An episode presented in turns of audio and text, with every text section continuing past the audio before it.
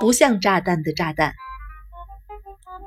我在罗莎拉摩斯碰过一些很特别、很有趣的问题，其中一个是跟田纳西州橡树岭实验室的安全问题有关。罗莎拉摩斯是负责制造原子弹及装置原子弹的地方，但橡树岭则负责将铀二三八及铀二三五分离开来。那时，他们才刚开始从实验室提取出一点点的铀二三五，同时呢，加紧摸索和练习相关的化学程序。将来，他们会建造一座大的工厂来存储铀。此外，他们也会将已提炼过的铀拿来再提炼，供进一步的加工。因此，他们一方面练习，一方面从实验室中取得微量的铀二三五，学习分析方法，以断定样品中铀二三五的含量。虽然我们已经把步骤说明送了出去，但他们仍没有办法把握住要领。最后，沙格瑞说，唯一的办法是让他跑去橡树岭看看实际情况。军方人员说，不行，我们的政策是罗莎拉摩斯的资料必须留在罗莎拉摩斯。橡树岭的人根本不晓得那些东西是做什么用的，他们只知道自己该做什么。我的意思是，那里的高层人士当然知道他们在分离铀，但他们完全不知道这个炸弹的威力有多大，或者是它的实际运作原理。而底下的人呢，根本不晓得自己在做什么。军方人员也很想维持现状，因此两地之间根本没有信息的流通。可是沙格瑞坚持说，橡树岭的人老是没有办法把分析做对，再这样下去，整个计划都会泡汤。终于，他获准跑去橡树岭去看看他们的工作情形。在那里，他看见工作人员用手推车推着一大桶绿色的水走来走去，那是硝酸铀溶液。他问：“这些溶液经过再提炼之后，你们也是这样推来推去吗？”他们说：“当然是这样。为什么不可以？它不会爆炸吗？”“嗯，爆炸。”于是军方人员说：“你看，我们不应该让任何信息泄露出去。现在他们全都不高兴了。”实际的情况是，军方的确了解建造一个原子弹需要多少材料，二十公斤左右。不过，他们觉得在厂房内不可能出现这么多经过提炼的铀原料，因此绝不会有危险。然而，他们不知道的是，在水中中子的运行速度较慢，但效力更大。在水里，只要十分之一不。百分之一的原料就足以引起反应，造成辐射，危害周围的人。这绝对是很危险的，但他们从来没有注意过相关的安全问题。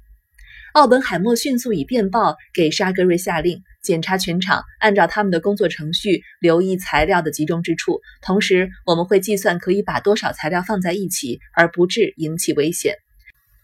两组人立刻展开计算，克里斯蒂那一组计算水溶液，我的小组则计算材料制成粉末及装箱后的情形。按照原来的计划，克里斯蒂会跑到橡树岭，告诉他们情形如何。现在情势十分危急，我们必须派人过去了。我把计算得到的数据全部交给克里斯蒂，轻松愉快地跟他说：“数据都齐全了，去吧。”但克里斯蒂却突然得了肺炎，结果变成我去。五分钟的大决定。我从来没有坐过飞机。另一件新鲜事是，他们把机密藏在一个小东西里，绑在我的背上。那时候的飞机有点像公共车，只不过这一站跟下一站离得比较远而已。偶尔飞机会停站等候。在等飞机的时候，有个家伙站在我旁边，手里拿着条链子晃来晃去，一边唠唠叨叨。这些日子，没有优先权的人大概都拿不到机位。我忍不住了，说：“我不知道，我是有优先权的人。”过了一会儿，他又来了，说：“有些将军要来坐飞机，我们大概会被放到第三顺位了。”没关系，我说：“我是第二顺位。”我经常想，那家伙后来大概写信给他的众议员，如果他本身不是众议员的话，他会说：“战争期间，你们干嘛给这个小孩第二顺位坐飞机呢？”总之，我安全地抵达了橡树岭。到达的第一件事，我要他们带我去厂房看看。一路上，我默不作声，拼命地看。我发现情况比沙格瑞所报告的还要严重，因为尽管他注意到某个房间内堆了很多箱子，但他没有注意到在隔壁房间内也堆了很多箱子。但这样一来，箱子还是放得太近，到了某一个量时，便会发生危险。我仔细检查了工厂的每个角落。我的记忆力并不算好，但当我全神贯注工作时，我的短暂记忆倒是很好。因此，我记下来一大堆古里古怪的东西，例如编号九零二零七的建筑等等。当天晚上，我在寝室里检讨整件事情，弄清楚哪里是危险地带，应该采取什么补救措施。事实上，那并不困难，只要在水溶液中加进铬，把中子吸收掉便可以了。另一方面，他们也可以按照某些规定，让箱子不要放得太密集，便不会有危险。第二天，我们将举行一个庞大的会议，讨论相关的事项。在我离开罗莎拉莫斯之前，奥本海默对我说：“在橡树岭那边，韦伯及某某某某都是深切了解技术问题的人。举行会议之前，你必须确定这些人全部列席，这样当你告诉他们如何确保安全时，橡树岭的人才不会搞错。”我问：“假如他们没有列席，我能怎么办呢？”他说：“那么你就说罗莎拉摩斯无法承担橡树林的安全问题，除非什么什么。”我说。你的意思是我这个小人物理查德跑到那边说，除非他说是的，小理查德，你就那样做。我长得可真快呢。到达会场时，没错，工厂的大人物和我希望列席的技术人员都在场了，甚至许多将军及对这个问题感兴趣的人也来了。这是个好现象，因为如果没有人关心这些问题，厂房到最后会爆炸的。负责照顾我的是一名中尉森瓦特。他告诉我说，上校说我不应该告诉大家中子如何运作等细节，因为他们要把一切分得清清楚楚，以便管理。因此，只要指示他们如何确保安全就够了。我说，我认为，除非他们明白一切如何运作，否则单要他们服从一堆规则是件不可能的事情。我认为，唯一可行的做法是告诉他们细节。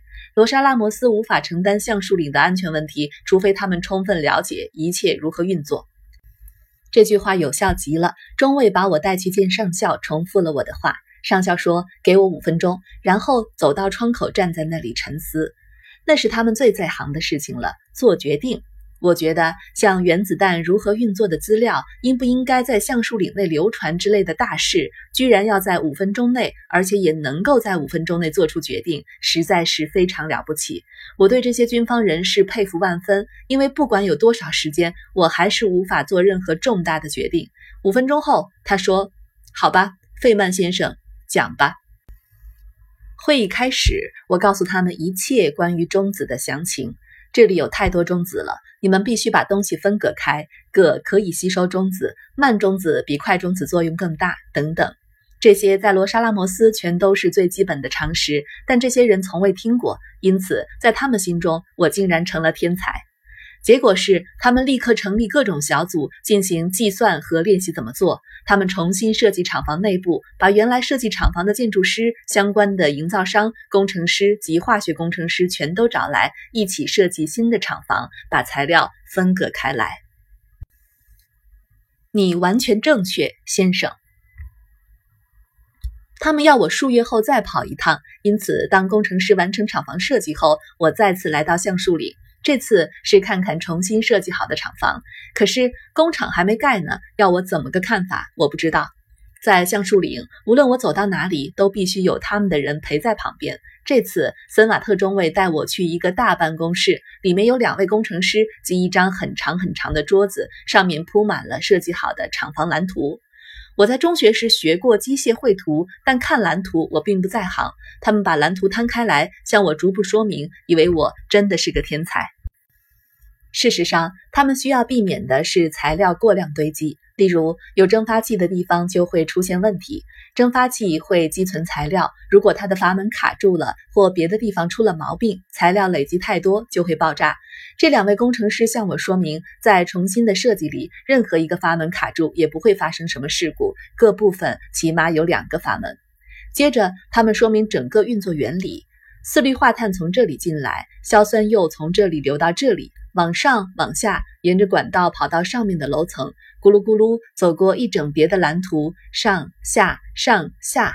他们说的飞快，解释的又是十分复杂的化学工厂，听得我头都昏了。更糟的是，我又看不懂蓝图上的符号究竟代表什么。